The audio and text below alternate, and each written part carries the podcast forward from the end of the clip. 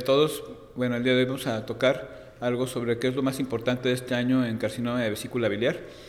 o en carcinoma de vías biliares. Bueno, independientemente de toda la controversia que siempre ha sido el manejo de estos tumores, que además son tumores poco frecuentes, sobre todo en el escenario adyuvante, en donde pues todavía sigue habiendo la controversia sobre si es mejor dar quimioradioterapia o, o, quimioterapia, o quimioterapia sola, y en donde realmente lo estándar actualmente es para aquellos pacientes que quedan con tumor R1, por ejemplo, o, que quedan con algún tipo de, residual, es dar algún tipo de quimioterapia adyuvante con capacitabina o con una fluoropyrimidina.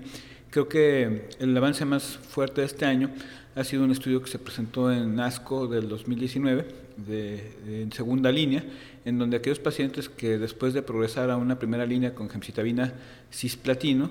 y que conservan un buen performance, un buen estado funcional, Pueden, pueden utilizar una combinación con Folfox, que es con oxaliplatino y, y 5-fluoracilo y leucobolín, en donde esta combinación le ha aportado adicionalmente una supervivencia tanto a 6 y a 12 meses estadísticamente significativa, más o menos de un 60 contra un 20% a los, a los 6 meses y de un 21 contra un 12% a los, a, los, a, los, a los 12 meses. Eh, creo que este es uno de los hallazgos más importantes.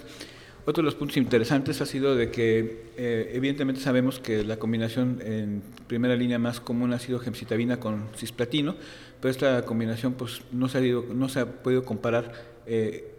uno a uno contra otras combinaciones nuevas, como puede ser gemcitabina con napaclitaxel, o puede ser gemox con gemcitabina o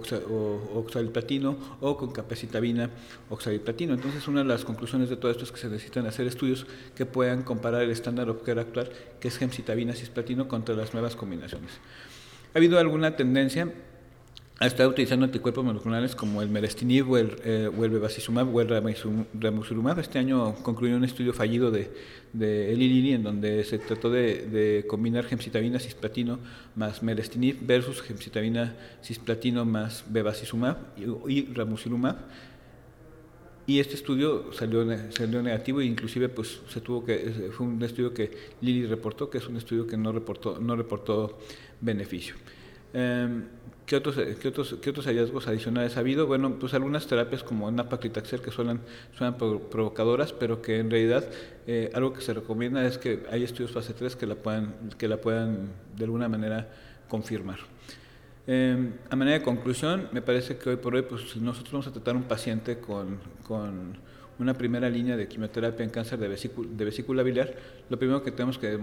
ver es algunos factores pronósticos, como pueden ser la presencia o no de, elevación de fosfatasa alcalina, la presencia o no de metástasis hepáticas, el estado funcional del paciente, si el tumor tiene, si el paciente tiene un colangiocarcinoma intrahepático o extra o extrahepático y en función de eso poder tomar la decisión de cuál es el mejor, del mejor esquema. Sabemos que hay ciertos normogramas que pueden dar lugar a ciertos grupos de riesgo del paciente y sabemos que si el paciente tiene, por ejemplo, no tiene metástasis hepáticas, tiene baja fosfatasa alcalina, pues tiene un mejor pronóstico que aquel que tiene metástasis hepáticas o un pobre COG. Inclusive esto está demostrado en ciertos estudios retrospectivos